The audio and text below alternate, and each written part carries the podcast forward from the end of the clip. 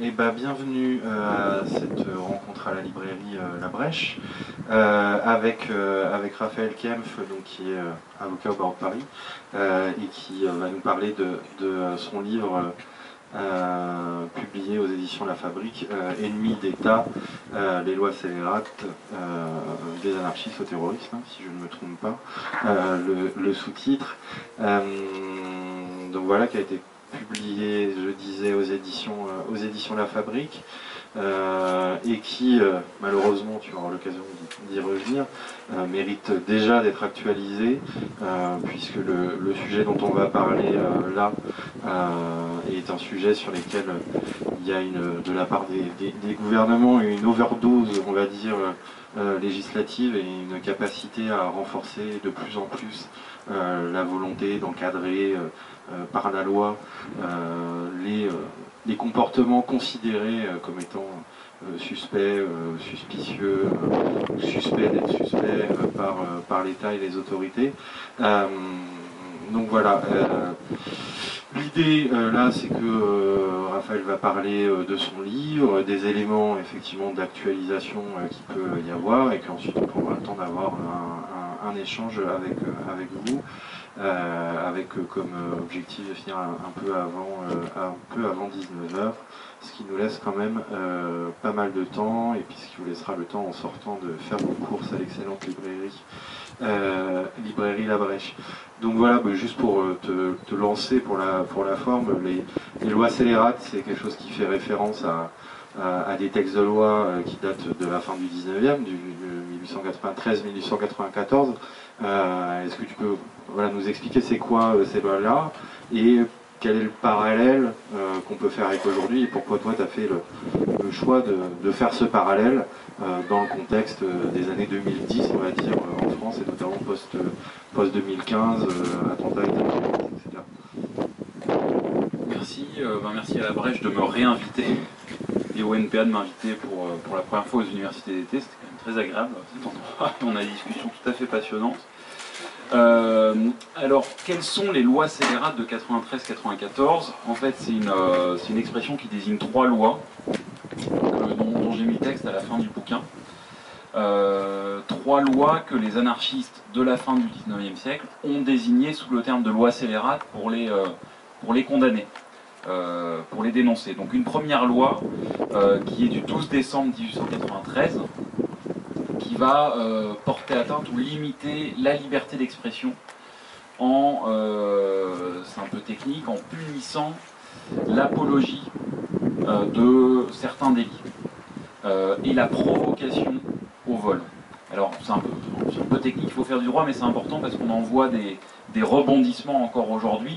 Faire l'apologie d'un délit ou d'un crime, c'est dire tel délit, tel crime, c'est quelque chose de bien quelque chose euh, qui est justifié, etc. Et donc par exemple faire l'apologie du vol, c'est dire euh, tel vol qui a été commis, c'est quelque chose de, euh, de, bien, ça a du sens, etc. etc.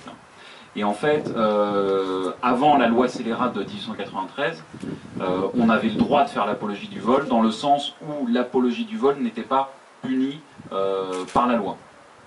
Et pourquoi est-ce qu'avant ça on avait le droit? Parce qu'on considérait c'est la tradition de la Troisième République, ont considéré que punir quelqu'un qui fait l'apologie de certains crimes ou délits, c'est une atteinte à la liberté d'expression. Et qu'en fait, euh, punir uniquement le discours apologétique d'un crime ou d'un délit, ça revient à euh, pouvoir limiter la liberté d'expression d'opposants politiques. Et ce qu'on voit à travers la punition de l'apologie du vol ou de la provocation au vol, la provocation au vol, c'est inciter quelqu'un à voler. Euh, je pense à un livre de Abby Hoffman qui a été publié dans les années 70 euh, aux États-Unis, qui a été euh, traduit en français il y a quelques années par les éditions Tusitala. Et le titre c'est Steal This Book, voler ce livre. Et ça, c'est très clairement une provocation au vol qui incite des, personnes à commettre, à commettre quelque chose qui est puni par la loi. Et en, fait, à travers la, punition de l'apologie de la provocation au vol, ce qu'on veut, c'est euh, punir, limiter la liberté d'expression d'opposants politiques qui sont les anarchistes à l'époque. Parce que les anarchistes à l'époque, ils avaient développé euh, ce qu'on appelle la propagande par le fait, et aussi la reprise individuelle, c'est-à-dire qu'il disait il faut arrêter de faire uniquement de la propagande politique, à travers la parole, à travers l'écrit, à travers des conférences, etc. Mais il faut aussi passer à, l'action. passer à l'action, il y a tout un volet, on, va y revenir, qui consiste à, faire des attentats et à cibler des, des, représentations de la bourgeoisie, du capital, des institutions prétendument démocratique de l'époque, mais il y a aussi l'idée de la reprise individuelle, en gros ce, que, la bourgeoisie appelle le vol, qui consiste en fait à se réapproprier des biens euh, à travers le vol qui sont considérés en fait comme étant, euh, comme ayant été euh, dire, spoliés au peuple par la bourgeoisie. Donc voilà, dire, punir en 1893 à travers la première loi scélérate l'apologie, la provocation au vol, c'est en fait un moyen de poursuivre et d'envoyer en prison euh, des anarchistes euh, qui, qui, promeuvent des théories politiques qui n'ont pas l'heure de plaire au gouvernement à l'époque. Ça, c'est la première loi scélérate. La deuxième, elle est, adoptée une semaine plus tard, euh, le 18 décembre 1893, et c'est la loi sur ce qu'on appelle l'association de malfaiteurs.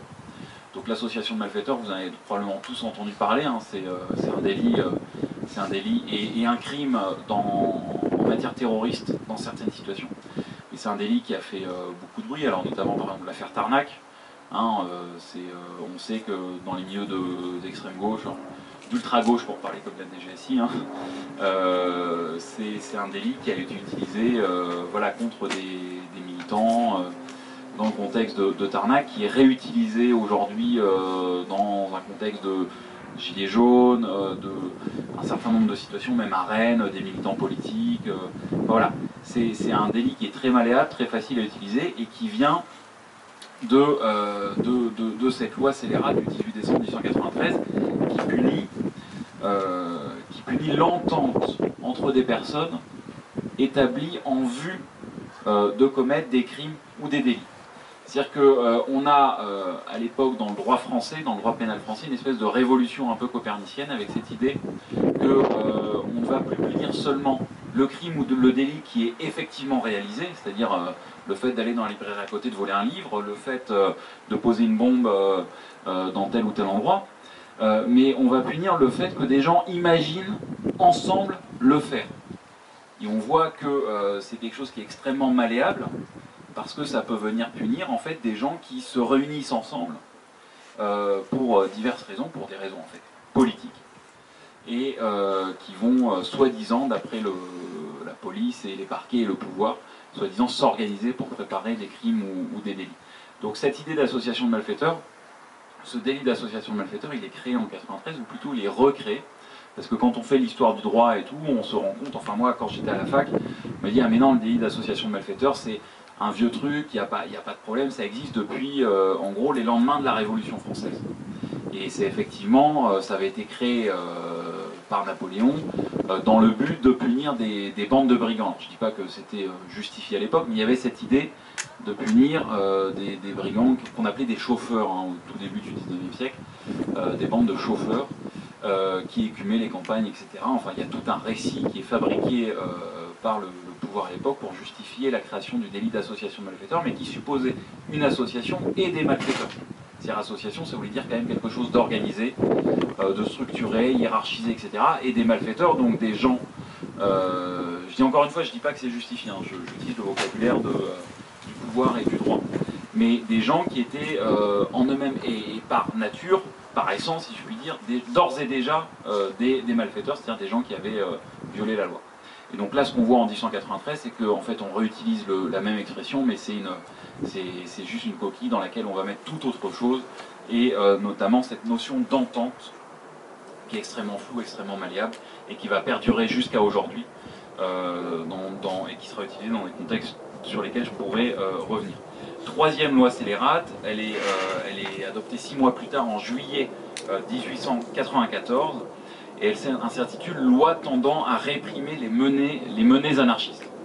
Et donc c'est une loi, c'est la plus grave euh, en apparence de, toutes les trois, parce qu'elle va permettre par exemple euh, de supprimer euh, la possibilité pour les anarchistes de s'exprimer publiquement au cours des audiences, parce qu'il faut savoir que les anarchistes à l'époque utilisaient les audiences dont ils faisaient l'objet comme un moyen de propagande politique, dans le sens où ils faisaient des discours lorsqu'on leur donnait la parole devant les tribunaux et les cours d'assises, discours dont ils savaient qu'ils allaient être imprimés dans les journaux, les très nombreux journaux quotidiens, parce qu'il y avait une presse qui était tout à fait énorme, hein, c'est pas comme aujourd'hui, enfin parce que le, journal était aussi le seul moyen de, de l'un des seuls moyens de médiatisation, de communication, etc.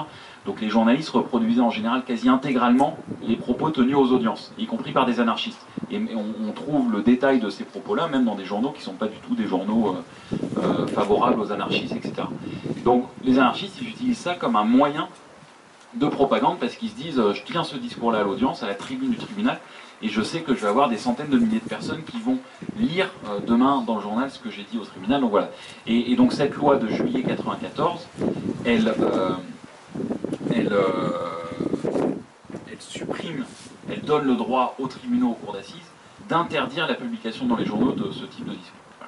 Elle va aussi supprimer le, la possibilité, dans certains cas, pour euh, les anarchistes d'être jugés devant les cours d'assises. Et euh, les cours d'assises, vous savez, on passe devant un, jury populaire, hein, avec euh, encore aujourd'hui, même si aujourd'hui elle est attaquée, on pourra en parler, hein, même si ce n'est pas l'objet exact du livre, mais la, cour d'assises qui est quand même une institution qu'on peut critiquer, mais c'est une institution démocratique, de justice, où le peuple prend une part, qui est née avec la Révolution française, etc. Euh, l'idée de passer en cour d'assises, c'est notamment pour des militants politiques comme les anarchistes, hein, mais la problématique se posera aussi pour les communistes dans l'entre-deux-guerres. Euh, l'idée de passer devant des jurés euh, populaires, c'est aussi la possibilité de, faire passer un message politique, non pas auprès de, juges professionnels qui, par fonction, par essence, par nature, vont avoir tendance à, défendre, la bourgeoisie et l'ordre social, mais devant des jurés citoyens euh, qui peuvent être sensibles aux idées qui vont être euh, propagées par, euh, par des, militants, des militants politiques. Voilà, donc il y avait une peur de, la cour d'assises, peur de la cour d'assises en matière politique qu'on retrouve tout au long de l'histoire. Hein. C'est-à-dire qu'on on le voit en 94, on, oublie la cour d'assises pour les anarchistes, mais quand on va créer la cour de sûreté de l'État au lendemain de la, enfin dans les années, euh, dans les 60, on va euh, aussi euh, éviter les jurés populaires pour juger une criminalité politique d'extrême droite, mais aussi par la suite d'extrême gauche. en matière terroriste, avec les premières lois antiterroristes qui sont adoptées en France à partir de 1986, on va aussi rapidement créer une cour d'assises spéciale antiterroriste dans laquelle il n'y a pas de jurés populaires tirés au sort pour éviter justement une influence euh, qui pourrait être euh, celle de, ces soi-disant terroristes. Et d'ailleurs, la semaine prochaine va s'ouvrir un procès qui est extrêmement important, j'en dirai un mot tout à l'heure, euh, qui est le procès de, Charlie Hebdo. Donc c'est effectivement un, moment, un moment absolument tragique qui a été vécu par ces, journalistes, et donc ça va être jugé. Parce qu'il va être jugé, c'est certaines personnes qui sont accusées d'avoir participé, d'avoir eu des liens avec ceux qui ont commis ces attentats. Mais ce procès va avoir lieu devant des magistrats professionnels et pas devant des jurés citoyens, de la même manière que dans un an, euh, le procès du 13 novembre, dans lequel je suis un des avocats, euh, aura lieu devant aussi des magistrats professionnels et, c'est un héritage un peu de cette euh, tradition républicaine, si je puis dire, d'extraire du regard populaire, du regard des jurés citoyens, une certaine forme de, de, de criminalité, d'ordre politique. Voilà donc trois lois donc là, j'ai vraiment fait un point de vue euh, technique, mais il y a, peut-être faut dire un mot du, contexte historique dans lequel elles ont été adoptées. C'est-à-dire que là, je vous ai donné le, contenu un peu, un peu technique, juridique, etc. Mais elles sont adoptées, euh, elles sont adoptées dans un contexte historique particulier aussi. Euh, dans le sens où c'est à la suite d'un mouvement, d'un mouvement d'attentats anarchistes que ces lois-là sont adoptées. Donc les deux premières, elles sont adoptées au lendemain euh, de l'attentat commis par Auguste Vaillant, qui était un jeune euh, militant anarchiste, qui a jeté une bombe dans l'enceinte de, euh, de, la Chambre des députés, donc au Palais Bourbon. Il va jeter cette bombe en décembre 1993, un, samedi, et deux jours après, la première des trois lois scélérates dont je vous ai parlé va être adoptée. Et donc, ce qui est intéressant, c'est que, euh, alors déjà, il y a tout un contexte historique que je rappelle dans le bouquin, donc je ne vais pas faire toute la chronologie, mais ce qui est intéressant, c'est qu'il y a une vague d'attentats de, anarchistes qui sont effectivement commis, hein, et Auguste Vaillant est l'un des éléments de cette, vague-là. Mais ces attentats anarchistes vont, vont, être commis notamment en réponse à des violences policières contre des anarchistes en 1891, qui seront des violences policières impunies. je pense que c'est intéressant de le, rappeler, alors pas du tout pour défendre la, violence politique euh, en tant que telle. Juste pour dire que la violence politique vient aussi euh, d'une violence de l'État et peut-être arrive en réaction à une violence euh, de l'État et qui, au surplus, une violence impunie. Ça, je pense que c'est quelque chose d'absolument fondamental. voilà. Mais moi, ce qui m'a intéressé, c'est de voir comment ces lois-là sont adoptées. Et elles sont adoptées, voilà, sous le coup de l'événement, il y a un attentat, deux jours après, on fait une loi. Et ce qui est, fascinant, c'est de voir que la loi dont je vous ai parlé, la première, c'est une loi sur euh, la liberté d'expression, qui limite la liberté d'expression. Et ce qui est marrant, c'est qu'on dit euh, il y a un attentat, c'est-à-dire l'attentat, c'est un acte très matériel. C'est-à-dire il y a une bombe qui est, jetée, qui fait quelques blessés, etc. C'est pas, pas un acte de propagande, euh, comment dire, verbale, orale, écrite, etc. Mais c'est au nom du geste qu'on va attaquer la parole. Et moi, c'est quelque chose qui m'a profondément frappé en lisant, euh, en travaillant sur ces questions-là, c'est qu'on limite la liberté d'expression, parce qu'on dit si on limite la liberté d'expression, c'est qu'on va euh, pouvoir limiter la possibilité pour des gens de euh, commettre des, des attentats, des gestes de, violence, de violence politique. Et cette, comment dire, cette idée qu'il y a un lien nécessaire entre l'idée, entre la parole et l'acte, c'est quelque chose qui était dénoncé à l'époque très fortement par des juristes euh, extrêmement réactionnaire. Alors moi je cite dedans dans le bouquin un titre qui s'appelle euh, Fabreguette. Alors Fabreguette c'était un, haut magistrat, hein. il avait été euh, avocat général, c'est-à-dire procureur, il a été président, premier président de plusieurs cours d'appel à, Nîmes, avocat général à, Lyon, et c'est quelqu'un qui, à titre personnel comme, comme procureur, avait fait un grand procès dix ans avant la période dont je vous parle contre une soixantaine d'anarchistes et notamment Kropotkin. Voilà, donc c'est quelqu'un qui a, passé sa carrière de magistrat à réfléchir à la manière de réprimer euh, les, courants anarchistes. Et donc après les lois dont je vous parle, lui il les appelle évidemment pas du tout des lois scélérates, il va sortir un bouquin qui est un bouquin de droit euh, qui s'appelle De la complicité intellectuelle et de la répression des, euh, des, délits anarchistes. Donc il y a cette notion de complicité intellectuelle. Et je pense que c'est quelque chose d'absolument fondamental parce qu'on en retrouve aujourd'hui encore des, éléments, et je donnerai deux, trois exemples.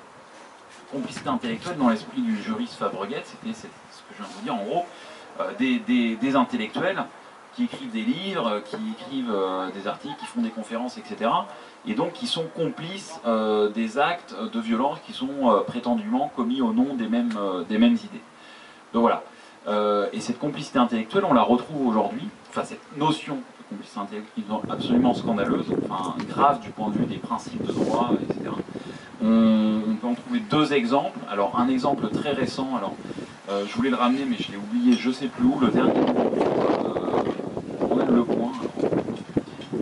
je lis rarement, je lis rarement Le Point, ou, non plus j'imagine, mais là je pouvais pas m'empêcher de, le lire parce qu'en une, il y avait, euh, bon, encore une fois, une une sur l'islamisme, enfin bon, comme ils sont, comme ils le font à peu près une fois sur, sur deux, sinon trois fois sur deux, une une sur l'islamisme, mais surtout une interview, une grande interview qui était annoncée en une de, de l'avocat Richard Malka, donc, et qui dit, c'est en citation, ces complices intellectuels qui ont du sang sur les mains et les lèvres. Voilà, donc j'ai donné 5 euros au journal Le Point pour lire euh, cette interview de mon confrère. Richard Malka, c'est un avocat euh, qui est depuis longtemps l'avocat du journal Charlie Hebdo. Pour ça, je voulais vous en parler euh, tout à l'heure. Et qui défend, soi-disant, défend la liberté d'expression. C'est-à-dire que lui, il a fait sa carrière d'avocat dans la défense de la liberté d'expression. Et à vrai dire, c'est pas tout à fait faux. C'est-à-dire qu'il va quand même défendre des gens devant les tribunaux pour qu'ils ne soient pas punis pour les propos qu'ils ont tenus. Donc, mais peu, importe. Ce que je veux dire, c'est que là, dans euh, cette grande interview dans le journal euh, d'extrême droite qui lui est offerte, euh, il, tient des propos qui sont gravissimes, il les tient en amont du procès Charlie Hebdo. Il dit voilà, il y a dans ce pays des gens qui sont les complices intellectuels des assassins de Charlie Hebdo, des frères Kouachi, etc. Et alors, il donne pas vraiment de nom, à part le nom de Virginie Despentes, parce qu'elle elle a signé une tribune à l'époque, dont j'ai oublié le détail, etc. Mais voilà, vous, vous retrouverez assez facilement, je pense. Mais il dénonce voilà, une frange qui va qualifier d'islamo-gauchiste, voilà, qui serait des complices qui auraient quasiment armé le bras des frères Kouachi. Et moi, je trouve que trouver aujourd'hui en France des gens, en plus Richard Malkas, qui ont fait son parcours intellectuel, c'est quelqu'un qui vient plutôt, alors pas, pas de l'extrême gauche, mais qui vient plutôt de la gauche. Quoi, et, au fil des décennies, il est, vraiment passé euh, de, tout à fait de l'autre bord, l'autre bord, jusqu'au point à être interviewé par, par le journal Le Point et à tenir des propos euh, scandaleux. Et moi, ce qui me choque, c'est que il tient un discours favorable à la liberté d'expression en utilisant une expression complice intellectuelle qui est précisément celle, historiquement, de ceux qui venaient limiter la liberté d'expression des opposants politiques.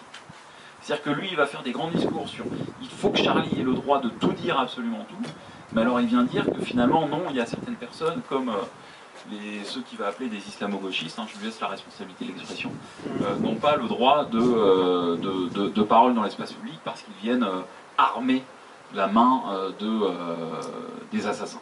Et ces, expressions, on les trouve encore sous, sous Fabreguette. Hein, ce juriste, à la fin du 19e, il disait euh, par exemple, le vrai coupable, qui est le coupable Le vrai coupable, ce n'est pas l'assassin, c'est le journaliste qui, euh, qui, lui met le glaive dans la main. Je vais retrouver la citation exacte, j'ai mise dans le, dans le bouquin parce que c'est assez savoureux.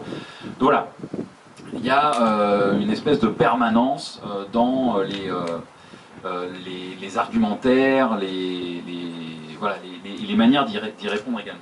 Donc ça, c'est les, deux premières lois scélérates au lendemain euh, de l'attentat d'Auguste Vaillant en décembre 1893. La troisième dont je vous ai parlé, euh, de juillet 1994, c'est au lendemain de l'assassinat du président Sadi Carnot euh, à Lyon en juin 1994 par, par l'anarchiste italien Caserio. Enfin voilà, c'est un événement qui est assez connu et donc même mécanisme, action-réaction. une action politique et une réaction avec une loi qualifiée de, de scélérate. Euh, pour finir de, présenter le bouquin, alors le bouquin en fait, il y a, euh, moi j'écris que la moitié. Euh, donc la première partie, c'est moi qui fais une présentation des lois scélérates, un peu ce que je viens de vous dire, mais évidemment en plus détaillé. La, toute fin, les, les toutes dernières pages, c'est le texte des lois scélérates en, elles-mêmes dont je vous ai parlé au début. Et, le reste, ce sont des articles. Ce sont des articles qui ont été écrits à l'époque par Léon Blum, que vous connaissez, Émile Pouget que vous connaissez aussi, et Francis de Pressensé que vous connaissez probablement un peu moins, euh, qui était un journaliste à l'époque assez, euh, assez mainstream, assez légitimiste, qui euh, a retourné sa veste dans le bon sens pour le coup, à la faveur de l'affaire Dreyfus, donc l'affaire Dreyfus qui intervient peu après les événements dont je viens de vous parler, et Francis de Pressensé qui va prendre la parole et qui va prendre la parole même très concrètement, c'est-à-dire dans des meetings politiques et aussi par écrit, en faveur du capitaine Dreyfus et qui, à cette occasion-là, va rencontrer aussi des militants anarchistes et il va se rendre compte que euh, au bagne, euh, à Cayenne, il n'y a pas seulement le capitaine Dreyfus qui est victime d'une injustice, mais aussi un certain nombre euh, de militants anarchistes qui sont au bagne victimes des lois scélérates. Donc, je vais donner quelques exemples. Camarades arrêtés dans des manifestations, que ce soit les Gilets jaunes ou autres, ont forcément entendu parler de ce délit de groupement parce qu'il est utilisé de façon massive contre les militants, les manifestants, les gilets jaunes depuis euh, quelques années. Moi j'identifie euh, cette utilisation depuis on va dire 2016, fin 2016-2017 et de façon massive avec le mouvement des gilets jaunes. Le délit de groupement c'est une loi qui a été adoptée en 2010 sous Sarkozy euh, sur proposition du député Christian Estrosi et à l'époque, son idée à lui, c'était de lutter contre les violences, euh, les violences des bandes de jeunes de banlieue, partant de cette idée un peu implicite que euh, des jeunes qui se réunissent euh, dans leur quartier, dans l'espace public, sont nécessairement en train de préparer un mauvais coup.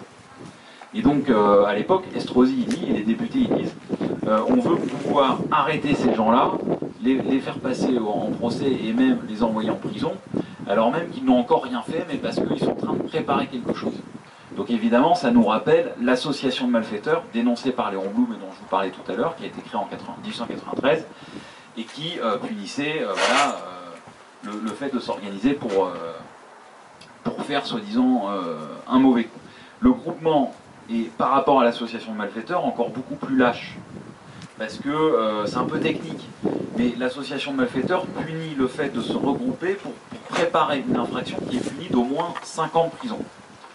Or, euh, si, je, si je tape un flic, par exemple, je le conseille à personne, mais du point de vue judiciaire, j'entends. Si je tape un flic, euh, j'encours 3 ans de prison. Bon, si je le tape vraiment, euh, voilà, j'encours un peu plus. Mais voilà, là-bas, c'est 3 ans de prison. Donc vous voyez bien que d'un point de vue technique, l'association de malfaiteurs ne peut pas s'appliquer. Parce qu'il faut préparer au moins 5 ans de prison.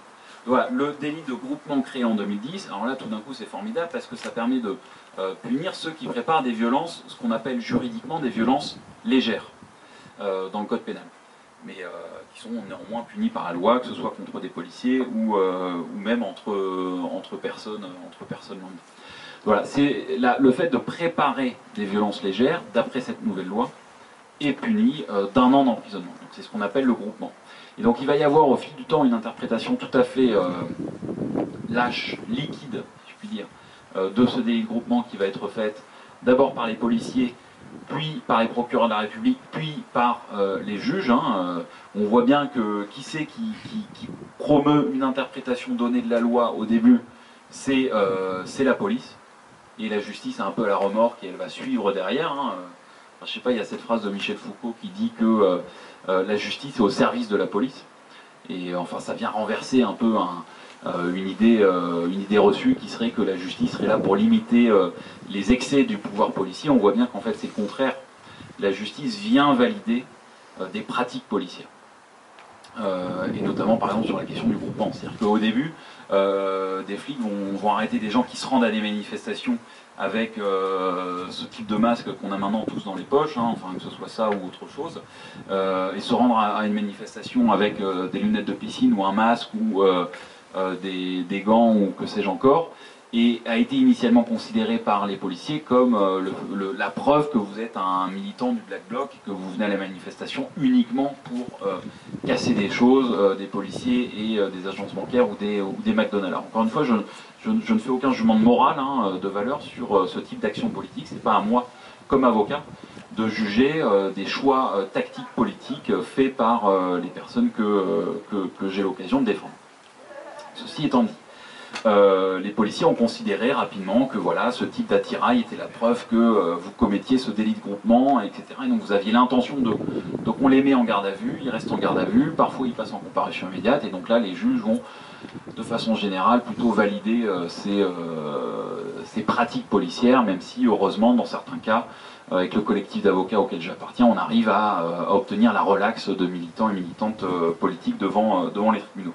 Mais on voit bien qu'à travers cette loi-là, ce qui, est puni, c'est l'intention plus que l'acte. Donc loi scélérate. Et on a tout un autre pan, alors là, parce que là, c'est une loi de droit pénal, avec garde à vue, prison encourue, etc on a tout un autre pan du droit, qui est du droit public, euh, et euh, qu'on peut appeler euh, une espèce de droit public du soupçon, et qui émerge depuis le premier état d'urgence, donc celui de 2015. Alors l'état d'urgence, il date initialement de la guerre d'Algérie de 1955, mais il a, il a connu une nouvelle jeunesse en 2015 après les attentats du 13 novembre. Et à travers cette loi sur l'état d'urgence, on s'est mis, enfin on, pas on, c'est euh, le ministre de l'Intérieur, les préfets euh, dans toute la France, euh, la police, s'est mise à perquisitionner alors, des militants politiques.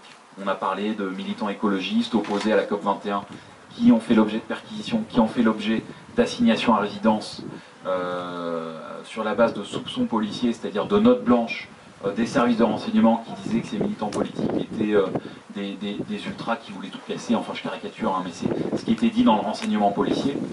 Euh, donc ça, ça a concerné quelques dizaines de personnes, donc ça a fait légitimement euh, grand bruit, mais il n'en demeure pas moins que ceux qui ont été les premières, euh, à la fois chronologiquement, mais aussi en termes de masse, de nombre, victimes de l'état d'urgence, ce sont les musulmans dans ce pays.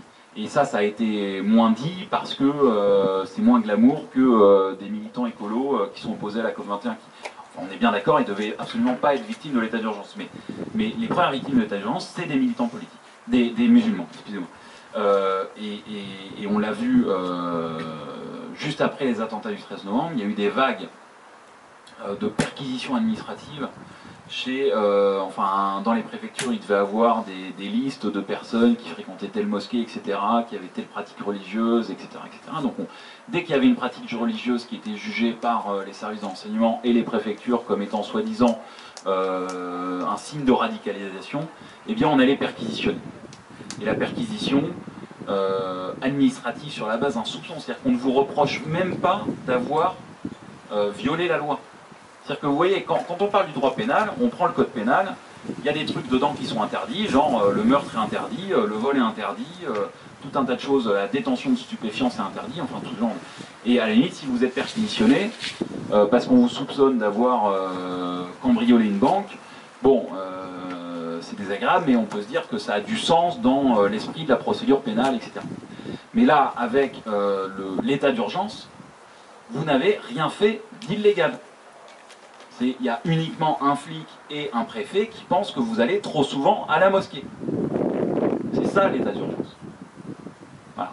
Et donc on vient chez vous, on vous humilie. Il faut imaginer, euh, je sais pas, moi je l'ai jamais vécu personnellement, mais à force que des gens me, le racontent, euh, mes clients me disent ce qu'il se passe, c'est euh, pour moi l'état d'urgence a été utilisé au lendemain des attentats du 13 novembre pour humilier, violenter une partie nos concitoyens et concitoyennes qui sont euh, de confession musulmane et pour foutre une pression euh, monumentale. Et donc il y a eu des milliers, les, alors les chiffres sur toute la période de l'état d'urgence qui court de novembre 2015 à octobre 2017, on parle de deux années, le chiffre que j'avais en tête, c'était à peu près 4000 perquisitions administratives. Et donc alors, les juristes euh, ils vont nous dire ah mais vous inquiétez pas, vous pouvez contester devant le tribunal une perquisition administrative. Donc vous avez le droit. Une fois que euh, la DGSI est venue, euh, enfin que les flics sont venus, ils sont habillés comme des Robocop, vos gamins ils comprennent pas, ils pleurent, vos voisins ils vous pointent du doigt, etc. etc.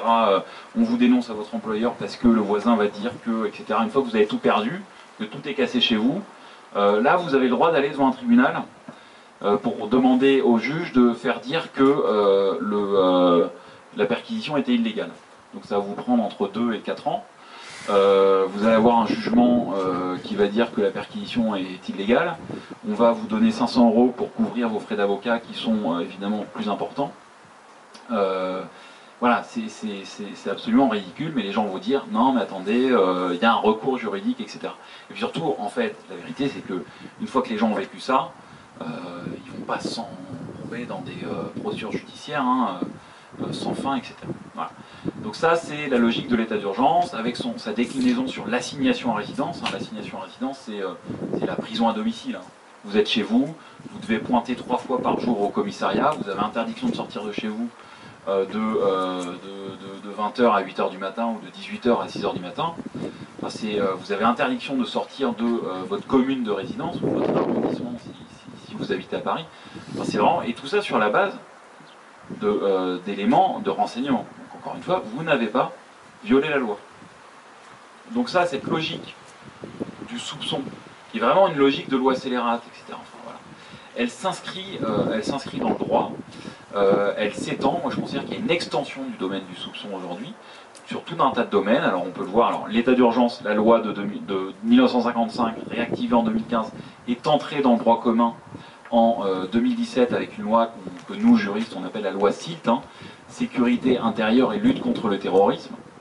Mais c'est en fait la loi qui normalise euh, l'état d'urgence, l'état d'exception. C'est intéressant parce que j'ai écouté ta conférence ce matin sur la Palestine et c'est vrai qu'il y avait cette logique de normalisation d'état d'exception.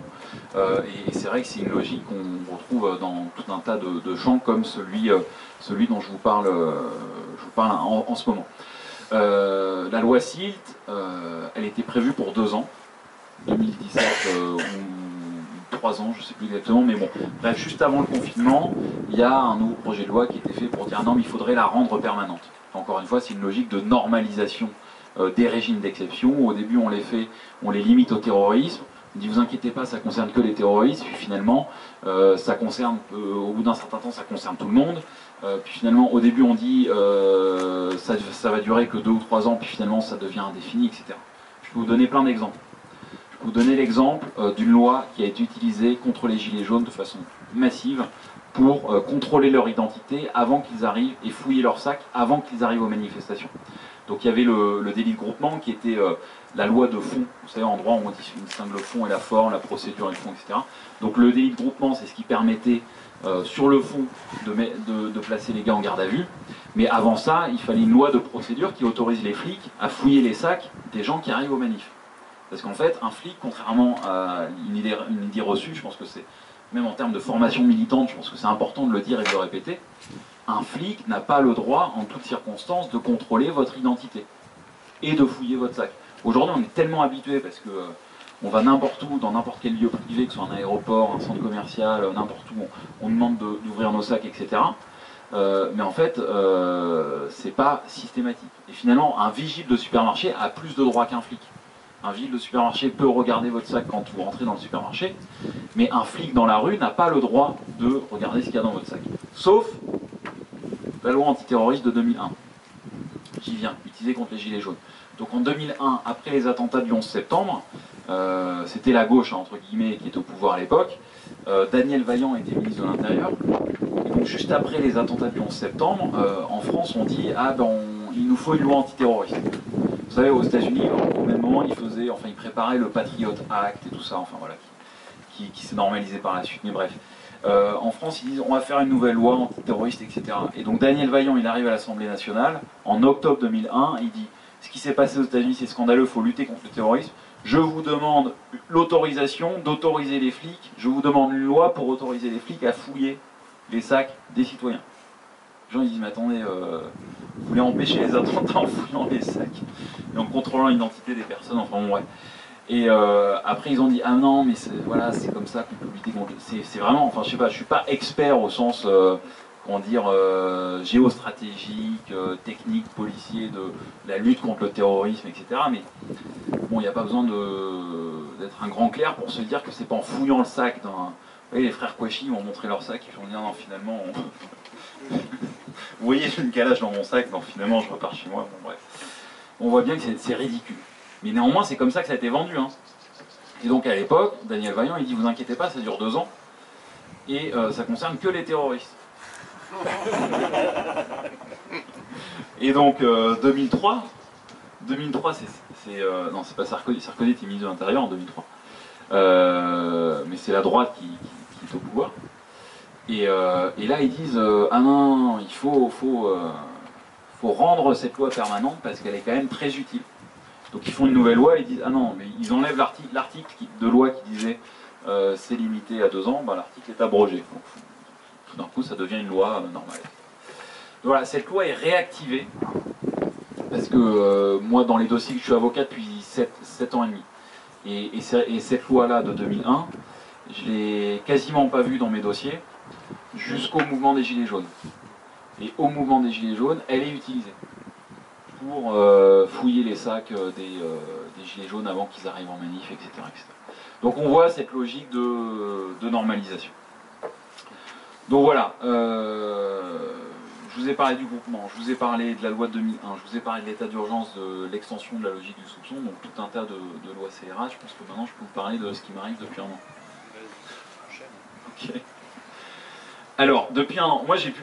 pourquoi on publie des livres en fait Je sais pas, toi tu publies des livres aussi, mais à un moment donné on se pose la question, on se dit euh, ça sert à quoi de publier un bouquin? Euh, Moi à la base je l'ai publié, je pense que je l'ai publié pour mes potes, avocats peut-être un peu pour les magistrats, puis peut-être un peu pour, vous. Mais en fait, au début, je me disais, les textes de, de, Bloom et compagnie là, sur les lois scélérates, moi, quand je les ai lus, euh, ça fait plusieurs années que je les ai lus, je me dis, ils sont vachement bien et tout. Puis j'arrivais au tribunal, et puis je, lisais les textes. Je lisais, euh, puis je parlais des lois scélérates, je disais aux juges les lois scélérates et tout. Je, je fais ça dans mes plaidoiries. Donc mes potes, enfin avocats, avocates du collectif, ils, enfin ils en pouvaient plus quoi, de m'entendre parler de scélérates. Donc je me suis dit, je vais, je vais filer le texte à tout le monde, etc. Et puis je me suis dit, je vais écrire un bouquin, puis ça va servir à, c'est complètement naïf, mais à lutter contre les scélérates. Non mais je sais pas, à un moment donné, on, on identifie un truc, on se dit ça va pas, on, dit pourquoi ça va pas, puis on se dit, euh, voilà, si je le dis de façon suffisamment argumentée, puis, construite, etc., ben, peut-être que les gens vont m'écouter, puis ils vont arrêter de faire des conneries. c'est naïf, je sais, c'est naïf. Non, non, mais, bon, voilà. Euh, et en fait, des lois scélérates depuis, euh, depuis un an, j'en ai vu, j'en ai vu d'autres, et notamment avec la crise du Covid, enfin avec le confinement. C'est-à-dire que, vous savez, le, confinement a été décidé alors, dans le cadre de ce qu'ils ont appelé l'état d'urgence sanitaire. Donc c'est une loi l'état d'urgence sanitaire. et donc ça a été adopté juste avant le début du confinement, donc en mars. Et euh, cet état d'urgence sanitaire, il a prévu euh, des, dispositifs qui sont euh, gravissimes du point de vue des libertés. Gravissimes notamment dans le pouvoir qu'il donne aux flics. C'est-à-dire qu'avec le confinement, pour les flics, c'était open bar, quoi. En termes de contrôle, de, contrôle des populations, etc. C'est-à-dire que là, quand on est juriste, on se dit, moi je vous explique, les flics ils peuvent pas fouiller tout le temps, ils peuvent pas contrôler l'identité tout le temps des citoyens, etc., etc. Il y a quand même des limites. Et puis nous, euh, même si on sait que parfois c'est illusoire, parce que dans les quartiers, les flics s'en foutent euh, de ces, euh, de ces contorsions, de ces limites juridiques, nous on se raccroche à ça, parce que quand on arrive en tribunal, on défend des militants politiques, et on a besoin d'éviter qu'ils aillent au trou, et puis on reste quand même attaché à l'idée qu'il y a un état de droit et un droit, etc. Mais là, avec l'état d'urgence sanitaire, c'était open bar, quoi. Parce qu'à partir du moment où euh, toute personne qui est dans la rue, sans euh, motif valable, euh, matérialisé par un document, que ce soit une attestation de déplacement dérogatoire ou un document quelconque, eh bien les flics le droit d'aller voir n'importe qui dans la rue pour lui demander euh, s'il a le droit d'être dehors ou pas. C'est-à-dire qu'on est tous des suspects potentiels. Voilà, des, suspects de violation du confinement potentiel. Je ne parle pas de suspect au sens euh, suspect d'être malade euh. Voilà, donc open bar, et c'est vrai que les pratiques policières dès le, premier jour du confinement ont, été, enfin on peut aussi attendre, mais merci. ça a été à la goutte d'or, un grand renfort de caméra, à Barbès à Paris, à grand renfort de caméra où la commissaire du 18e arrondissement vient euh, elle-même accompagnée de tout un tas de sbires pour euh, venir verbaliser euh, les personnes dans un quartier populaire de Paris et évidemment des personnes, des personnes racisées. Alors moi il se trouve que j'habite à la Goutte d'Or. en deux mois et demi de confinement, j'ai été contrôlé une seule fois par un flic, alors que évidemment, vous imaginez bien que dans le quartier, les flics contrôlaient les personnes racisées de façon massive et même parfois plusieurs fois par jour. Hein. C'est-à-dire que le, journaliste Street Press fait un super travail, hein. on l'a vu au début de l'été avec euh, la dénonciation des actes racistes au dépôt du tribunal de Paris, etc. Euh, ils ont fait un papier là pendant le confinement pour euh, démontrer que les flics venaient au, à côté de Château Rouge à Barbès contrôler les mêmes personnes plusieurs fois, plusieurs fois dans la matinée. Quoi. Voilà, donc Bref, open bar au, point, de vue, point de vue policier, avec le délit de violation réitérée du confinement. vous savez, euh, il y a eu cette loi qui a été, euh, qui a été adoptée donc, dans l'état d'urgence sanitaire. Ils ont créé un nouveau délit, c'est-à-dire que si vous euh, sortiez à plusieurs reprises de chez vous sans attestation, sans motif valable, etc., à la quatrième fois, vous pouviez aller en prison pendant six mois. Et donc il y a des gens qui sont effectivement allés en prison. Il y a un type à Vichy, il était SDF, illettré, et atteint d'une pathologie rare euh, dont le nom Il a été contrôlé plusieurs fois, verbalisé à plusieurs reprises par les flics à Vichy. Il est passé dans le tribunal, les juges l'ont envoyé au placard pour 4 mois. Alors que, euh, bon ben, SDF, ça veut dire qu'il euh, ne peut pas rester chez lui. Euh, il ne peut pas remplir une attestation. Enfin, moi je trouve que c'est extrêmement grave. Et alors là, en termes de. Il y a un micro-événement, alors c'est un peu technique, mais je pense que c'est intéressant, un micro-événement sur, ce, sur cette question de la violation du délire, euh, de la violation réitérée du confinement, un micro-événement juridique qui montre encore une fois euh, ce dont je vous parlais tout à l'heure, de la normalisation de pratiques policières illégales. C'est-à-dire qu'en fait, euh, le... par exemple, vous comment on fait pour savoir qu'une personne a été verbalisée à plusieurs reprises pour qu'à la quatrième fois on puisse l'envoyer en prison? Eh bien, on regarde un fichier. On regarde quel fichier? On regarde un fichier qui s'appelle ADOC, ADOC. Euh, c'est l'acronyme pour euh, quelque chose accès au dossier des contraventions. Qui en fait est un fichier qui légalement ne concerne que les contraventions routières. Mais au moment du confinement, les flics et le ministère de l'Intérieur, ils se sont dit, bon, on va les mettre où nos, contraventions de violation réitérée du confinement pour savoir si, si, les gars, ils, recommencent ou pas. Ils se sont dit, ah bah tiens, on a ce fichier, on va les mettre dans ce fichier. Donc on leur a dit, on a dit aux flics sur, sur, sur le terrain, comme ils aiment dire, vous utilisez votre logiciel, vos espèces de tablettes là, puis vous me verbalisez le type, et puis vous me le mettez dans le fichier ad hoc. Et en fait, ça c'était clairement illégal. C'est-à-dire que moi, moi, ce qui me frappe le plus, c'est que les flics, ils, ont à la bouche tout le temps systématiquement que les valeurs de la République, les lois de la République, ils veulent lutter contre les, les sauvages qui ne respectent pas les lois. Les premières personnes dans ce pays qui ne respectent pas la loi, c'est quand même les flics. Hein.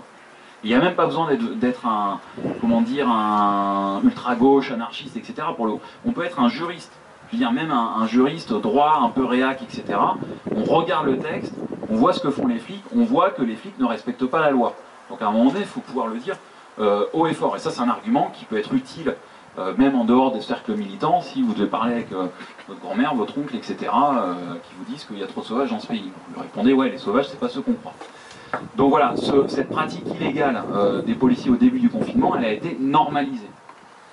C'est-à-dire qu'ils se sont rendus compte de la boulette, hein, parce qu'il y a des avocats à Rennes qui ont dit attention, c'est illégal. Et plutôt que de dire attention, la, police ne respecte pas les lois de la République, la presse a titré quelque chose du genre un décret vient rétablir une erreur matérielle une rustine a été mise sur le texte, etc. enfin bon. Voilà. Donc délit de violation réitérée du confinement avec ce type de problème. Euh, moi, j'ai fait partie des avocats qui, ont, qui, sont allés devant le Conseil constitutionnel pour demander euh, l'annulation de ce texte. Euh, on a perdu, enfin, a été un, des gros échecs de, ces derniers, mois. On a perdu malheureusement. Autre événement, euh, dont, je veux vous parler pendant euh, le, confinement, événement qui concerne très directement, alors non seulement la loi, hein, les lois scélérates, mais aussi ceux qui sont chargés de les appliquer, à savoir les magistrats. Euh, et j'ai été, vous savez, quand on est avocat, à l'université d'été, il était prévu un certain nombre de trucs avec notre camarade Jean-Marc Rouillon. qui devait venir notamment présenter son dernier livre et animer des ateliers d'écriture tous les jours. En fait, Jean-Marc Jean n'est pas là. Euh, parce que Jean-Marc est toujours sous le coup d'une condamnation euh, pour euh, apologie du terrorisme, qu'il est chez lui avec un, bracelet électronique dans le GERS, qu'il a fait une demande au juge pour venir ici. nous, on avait fait les papiers, tout ça, expliquant qu'il venait présenter son livre, tout ça, et normalement, la chose devait rouler. et en fait, la réponse a été non. Euh, le motif avancé étant que le livre qu'il venait présenter euh, était un livre sur lequel il revenait euh, sur les activités qu'il avait eues à l'époque où il était à Action Directe et qu'il n'exprimait pas de regret par rapport à ce qu'il avait fait. et donc c'est ça qui motive la décision de son interdiction d'être présent ici. Voilà, ça donne une petite idée du genre de choses, y compris du type d'acharnement dont la justice, euh, dans le mauvais sens du terme, euh, peut faire preuve, et de comment, avec des mécanos divers et variés et avec des interprétations extensives d'un certain nombre de choses, on peut en réalité continuer de condamner quelqu'un pour des choses pour lesquelles il a déjà été condamné, purger sa peine, etc. Mais non, on trouvera toujours le moyen de continuer de l'emmerder. Voilà. et alors sinon, un truc par rapport à, ce que tu disais et par rapport au, livre. Euh, il y, a du site Bloom, euh, il y a une citation de Bloom qui dit euh, Diriger contre les anarchistes, les lois scélérates ont pour résultat de mettre en péril les libertés élémentaires de tous les citoyens. et en fait, ce truc-là, euh, c'est quand même un truc qui est récurrent, quoi. Euh, c'est-à-dire cet aspect, euh, effectivement, on va faire des lois spécifiques contre une catégorie spécifique de la population, et, des fois on nous explique que c'est pour une temporalité spécifique.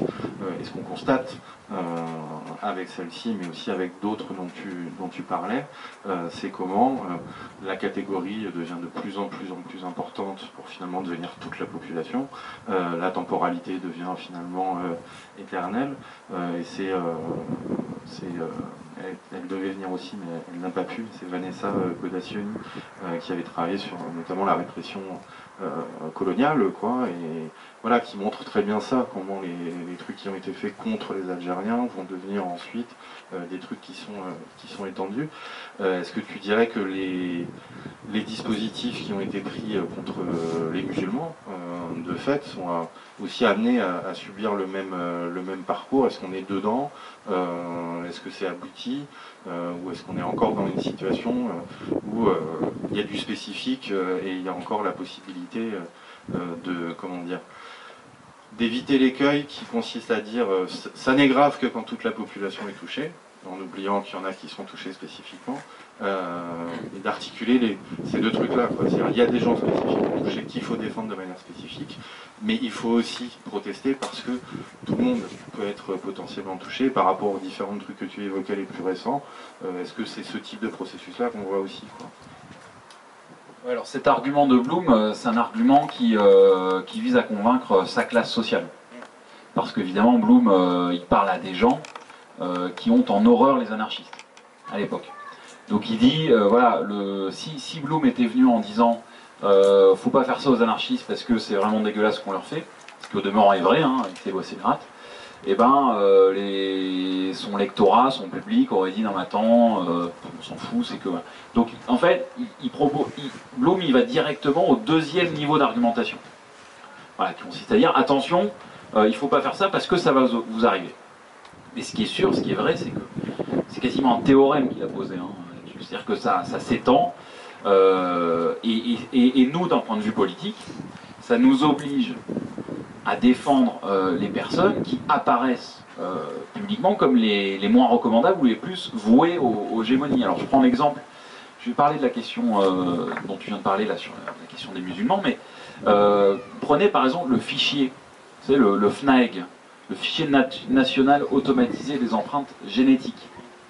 Euh, donc qui, recueille euh, les empreintes ADN. Ceux d'entre vous qui ont déjà fait une garde à vue savent qu'en garde à vue, on vous, on vous demande, euh, et si vous dites non, vous risquez d'être condamné pour cela, on va vous mettre un coton-tige dans la bouche et on va recueillir votre ADN et on va foutre votre ADN dans un, dans un fichier. Et à raison, vous le savez comme moi, les mouvements politiques s'opposent à ce truc-là. Le fichier FNAEC, il a été créé en 1998 pour lutter contre la violence sexuelle. Et en disant, euh, on a besoin d'un fichier pour retrouver les pédophiles et les violeurs.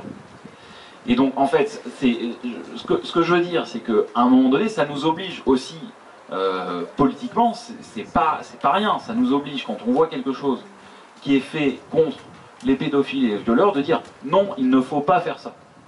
Je pense que c'est encore d'autant plus complexe. Si aujourd'hui on avait une loi euh, comme ça qui adviendrait, je pense que ce serait d'autant plus difficile de, euh, de s'y opposer. Mais on voit bien que, euh, à l'époque, qui aurait pris la parole publiquement pour dire, vous voyez, vous imaginez un peu, moi, si, cette loi arrivait aujourd'hui et que demain je signe une tribune, je sais pas quoi, dans un journal pour dire, non, non, les violeurs, il faut pas faire ça contre eux, pense que vous me regarderez, vous vous direz attendez, euh, après MeToo et tout, là, Raphaël, tu déconnes, machin, enfin bref. Et pourtant, on voit bien qu'il euh, faut quand même le faire, parce que euh, ça s'étend à toute la société, et aujourd'hui, à raison, le mouvement, le mouvement social s'oppose à la question des fichiers d'ADN. Voilà. Donc sur la question, tu as dit de, l'extension à tous les citoyens, sur les musulmans, ben, l'extension, elle a déjà eu lieu. Hein parce que euh, on a dit euh, au début non mais vous inquiétez pas ça concerne que les terroristes. Euh, puis ça concerne que les musulmans radicalisés. Puis finalement bientôt ça va concerner les amis des musulmans radicalisés les amis des cousins de ceux qui sont allés à la mosquée avec telle ou telle personne etc etc donc cette logique de voilà. Un classique. Ah ouais? Ça passe. exceptionnel ce soir, tarif réduction. Tous les manèges participants à Mister Park. Voilà. Sinon, il y a le film de David Dufresne.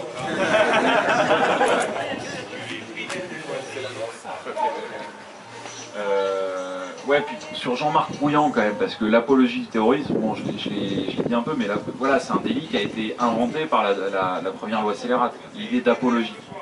Ensuite, l'apologie du terrorisme en tant que telle, euh, bon, elle a été créée, elle a été insérée dans la loi de 1880 sur la liberté de la presse, euh, à partir des années 80, quand euh, on a créé un dispositif antiterroriste en France, de, 1986 à aujourd'hui.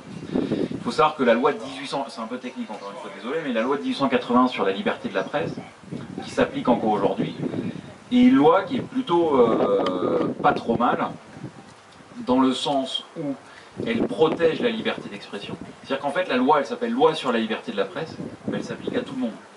C'est-à-dire qu'elle s'applique à toutes les formes euh, de, de la liberté d'expression. Tous les usages, de, quasiment, quasiment tous les usages de la liberté d'expression.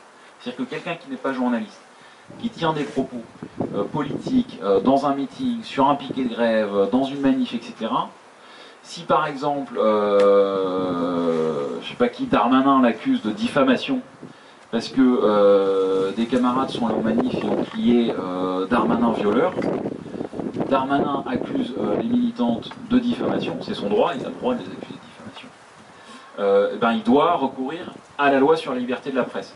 C'est-à-dire qu'on ne va pas avoir le droit d'arrêter les militantes, de les foutre en garde à vue et de les faire passer en comparution immédiate. Il faut respecter une procédure qui est assez euh, difficile, un peu longue, etc., etc. Mais au moins c'est protecteur.